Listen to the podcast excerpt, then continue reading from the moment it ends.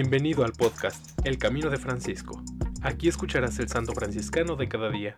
Acompáñame a caminar siguiendo las huellas de Francisco de Asís.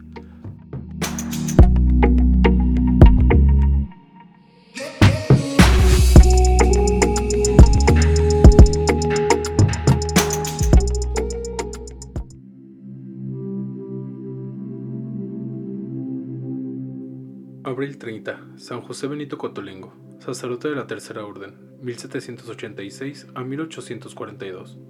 Fundador de congregaciones masculinas y femeninas. Canonizado por Pío XI el 19 de marzo de 1934. José Benito Cotolengo nació en Bra, en el Piamonte, de una familia de sólida tradición cristiana, el 3 de mayo de 1786, primogénito de 12 hijos educado por su madre en las obras de misericordia para con los pobres y enfermos, consagrado sacerdote el 8 de junio de 1811. Se dedicó con celo al ministerio pastoral como vicepárroco en Corneliano, Alba. Luego en Turín obtuvo la laurea en teología, nombrado canónigo, se inscribió en la Tercera Orden Franciscana. Parecía destinado a tareas bien distintas de las que había soñado de niño, de dedicarse a los pobres, un caso imprevisto, el de una pobre mujer francesa, a la cual no se quisieron abrir las puertas de ningún hospital, fue el arranque para la gran obra en la humildad y simplicidad franciscana más genuina. Los locales crecieron, pero se hizo necesario abandonarlos.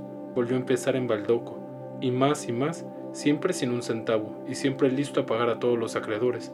Se construyó una ciudad que acoge todas las miserias humanas que los otros no quieren o no pueden curar y pronto tuvo a su lado grupos de jóvenes, mujeres y hombres que vinieron a formar las congregaciones de caridad, de oración y de escuela que llenaron el Cotolengo. Las preferencias de las aceptaciones eran siempre para los más necesitados y excluidos.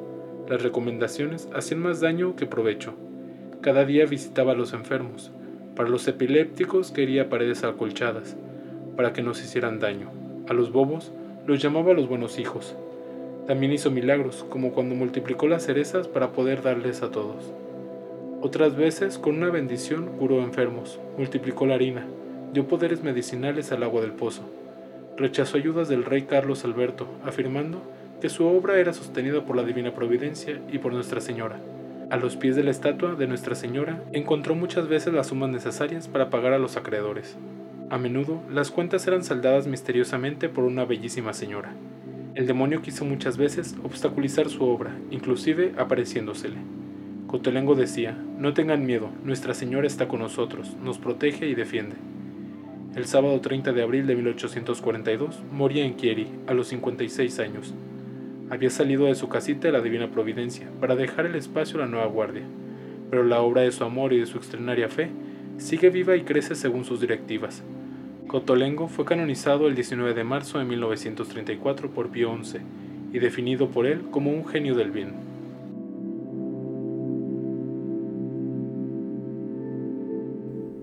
En alabanza de Cristo y su siervo Francisco.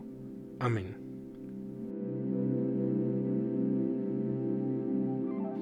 San José Benito Cotolengo, ruega por nosotros.